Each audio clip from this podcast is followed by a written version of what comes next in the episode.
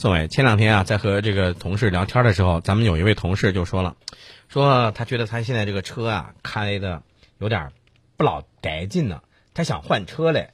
嗯，那这个我想问一下宋老师，像您这个这个学富五车什么都懂的人，您觉得他换这个什么车比较好一点啊？嗯，首先看它的用途，那我觉得它家一用嘛，没错，家用，然后看家里的人数了多少，然后他经常出现的就是去的地方，嗯。然后呢，还有就是要综合考虑嘛，啊啊，那你有没有想过，比如说你是推荐他买一个那个柴油车、汽油车，或者是现在特别流行的那叫什么，呃，呃某某某某某拉是吧？某某拉电动车是吧？啊看它的使用范围，然后它对这种燃油的这种价格的敏感度，它嗯要综合考虑。要综合考虑。嗯但是我们接下来要说的这个话题就和这个事儿就有关系了。说什么呢？说说这个二零一五上海国际汽车博览会。哎呀，我跟你说，说到这个，前两天就有朋友、有同事就在聊，说这个这个博览会什么是最大的亮点啊？在这一次的这个博览会上没有车模了。嗯，对吧？就是以往那种大家看到的，经常看到那种露肉的这个车模没有了。对，没错吧？这个我曾经在你你在郝老师的节目里头曾经跟他聊过。对对对，你曾经聊过这个事儿。那其实这个不是重点，重点是什么呢？我们重点在接下来要说的这个纯电概念车。这个是奇瑞造的这个小蚂蚁，三点零。你听听这个小蚂蚁，嗯，其实呢，新能源的这种概念车呢，一向就是非常吸引人的眼球。嗯嗯除了这种小的之外，比如说我们宇通的这种纯电的这种客车，对也是有的。呃，这种小蚂蚁概念车呢，在车联网上已经进行了一些比较大胆的尝试，嗯能够实现自动跟车。嗯，自动跟车啊、嗯，就和前车保持适当的距离，对吧？对。嗯那么我们前两天在聊的时候谈到了这个物联网，这个物联网发展越来越快，德国人提出这个工业四点零这种标准。面对这样的趋势，这个奇瑞的老总他就说，嗯在智能制造方面，奇瑞呢已经进行了非常积极的这种探索。嗯呃，他关键他记者在访问他的时候，他提到了一个东西，我都大吃一惊。嗯他说，去年奇瑞工业机器人的产量是全国第一，嗯，这个让我没有想到。工业机器人呐、啊，而且他说我已经在智能制造方面已经预先布局了，嗯而且在车联网上已经进行了积极的探索。我就觉得哇塞，现在我们国内的这种制造业，有些好一些的厂商已经这么高大上了吗？嗯啊，以前大家都说国际标准，国际标准是什么呢？就是美国标准、欧洲标准。其实现在你发现没有，有咱们的中国的这个标准，中国的国际标准。对，现在我就觉得它这种大量工业机器人的应用啊，其实对你这个车辆的这种设计，还有这种安装、嗯精度各个方面，包括这种质量，都会有一个很大的提高嗯，啊。这个会让我们以后这个汽车更加安全。对对对。其实你像说到了刚才咱们说到了同事要换车这个话题啊，你说这个换车你也提到了说，这要根据他的这个比如说需求是干什么。就现在特别流行是什么呢？特别流行这个 SUV，哎呀，都觉得哎呀有个 SUV 车那出去开出去，不管是旅游也好，干啥也好，都挺好，挺爽的是吧？嗯。那这个奇瑞推出的这个什么 MPV，这个 MPV 和这个 SUV 是是什么区别？你居然不知道我这个你请宋老师给明示啊。？MPV 一般都是商务用车啊，啊拉的人比较多。比如说像我们知道了品牌，像这个一些日本品牌、啊一些美国品牌，啊它都有这种 MPV。嗯，那奇瑞推出的这个 MPV，那应该说是有自己的独到的地方吧？嗯，我关注了跟这个不太一样，嗯我关注的是这种插电式混合动力，呃，这个很关键啊。它造什么啊车型啊？其实我并不关注，嗯嗯我关注的是它这个电动混合技术这个应用。嗯原来的时候，我曾经参加过一些这个汽车企业，他们当时就是几年前了，嗯在搞这种混合式动力啊，还是搞这种纯电驱动方面，嗯嗯他们都有探索，都有国家的这种立项。当时我去看的时候，他们说这个新能源汽车续程呃续航的这种里程啊，当时还比较短，几年前的时候，嗯呃，大概也就是一百二到一百六十公里。嗯，那么现在这次发布的有二百六十公里了。哟，那这充一次电可是跑得够远的，而且呢，它不是通过增加电池容量说，哎，我多放几块电池，不是这个样子，这个是技术的进步。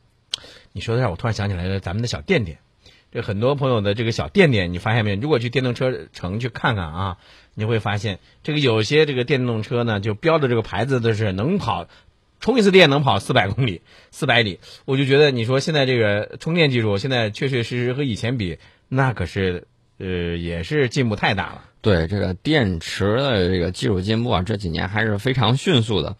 呃，首先呢，我们从这个手机上你都能感受到，嗯原来这个电池，哎，一千啊八百毫安、一千二，它都了不得了。嗯现在一弄都是三四千的、五千的也有。嗯我用的就是一块五千毫安的电池，那您的待机时间也长啊。我从早上玩到晚上的话，两整天。啊，你看看，这个书归正传，不再说你的手机电池了啊，嗯咱还再继续说说咱的新能源这个汽车这事儿啊。嗯，那你刚才你说到了，就说现在这个通过这个新的能源技术的话呢，咱这个电动车呢，能够电动汽车啊，纯电动汽车、新能源汽车呢，能够跑得更远的，能够跑二百六十公里了。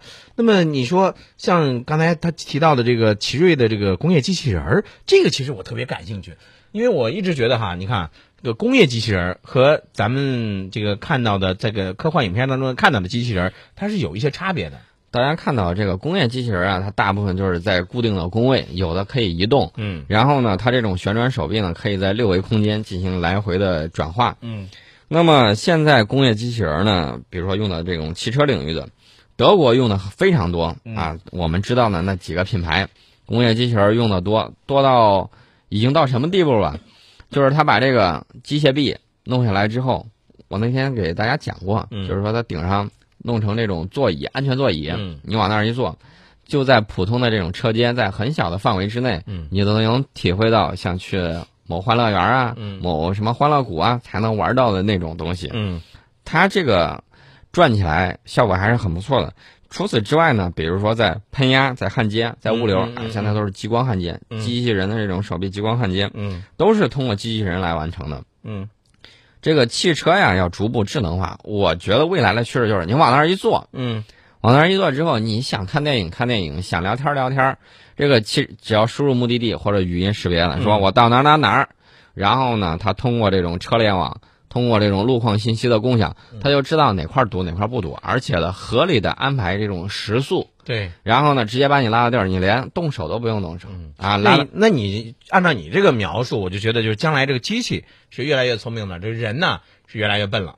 嗯，人不是越来越笨了，而是可以把你这个很多的时间精力释放出来，嗯然后呢，你可以去研究更多的东西啊，啊，它是越来越，就是说机器是越来越智能化。嗯，对。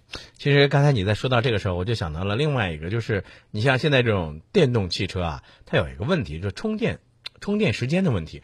我有个事儿，最举个最简单的例子，比如说，还是以电动自行车为例啊，咱们的小电电小，呃，这个这个充电，一般情况下，你比如说现在市场上有些你看到的，说充一次电能跑这个多少多少公里，但是有一个问题啊，充一次电要好几个小时啊。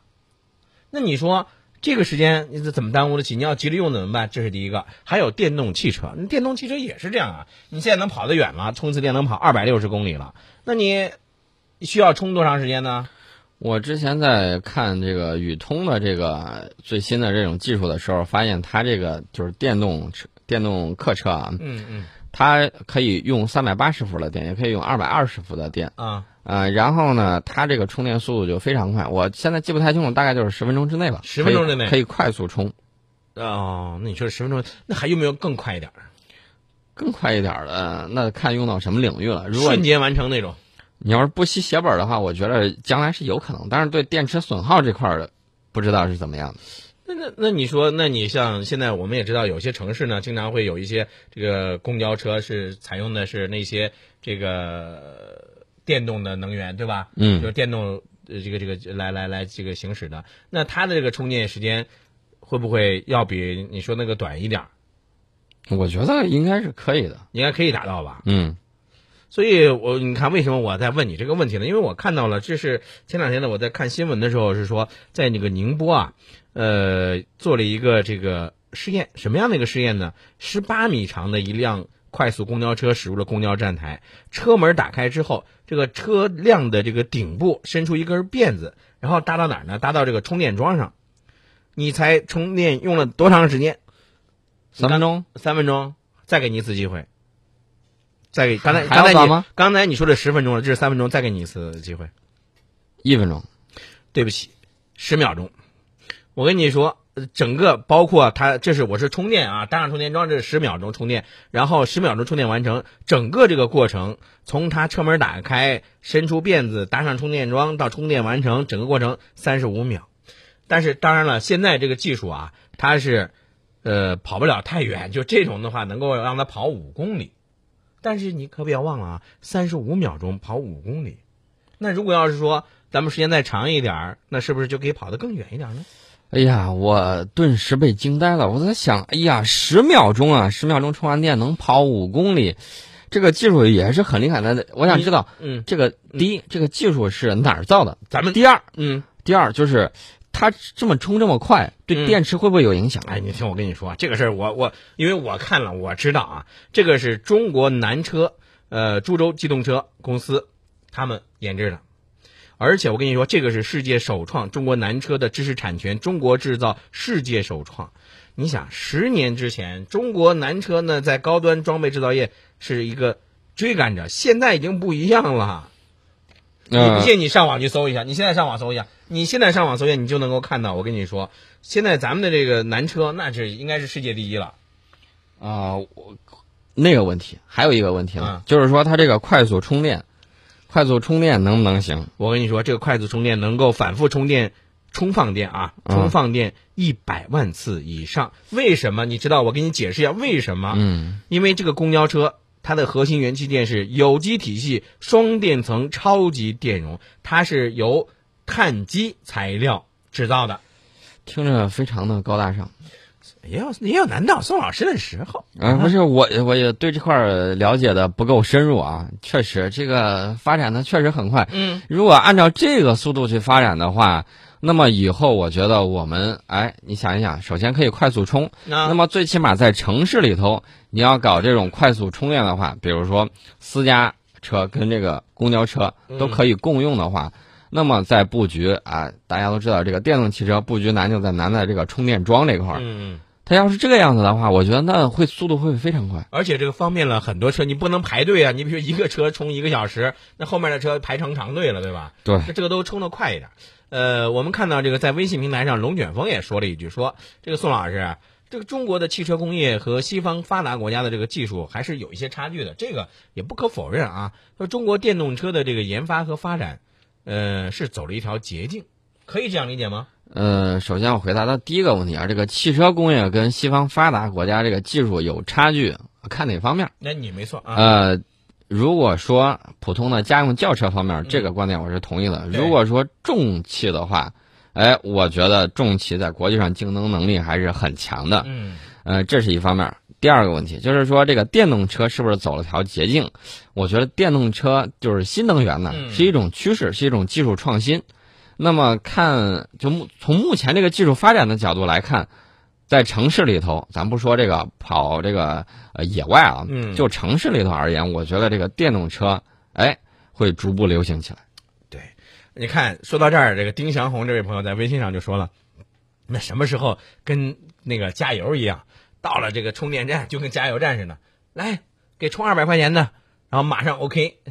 你说这个将来也不是说不可能，不是说不可能对不对？啊，因为我知道他做到这个十分钟之内是没有问题的，嗯说充满，然后你跑个四五百公里，嗯四五百啊，可不是原来那种一百多公里了，嗯这种是可以实现的。嗯，你说加油加个一般加油，你大概需要多长时间？三分钟吧，三分钟嘛，啊三分钟，嗯然后你交钱啊什么之类的，嗯怎么也得五六分钟。对对对，那么如果它速度更快点儿，在十分钟之内，其实我觉得可以接受。真的是可以接受的啊。嗯呃，所以呢，呃，我其实更高兴的是什么，你知道吗？嗯，我更高兴的是今天是难倒了宋宋老师了。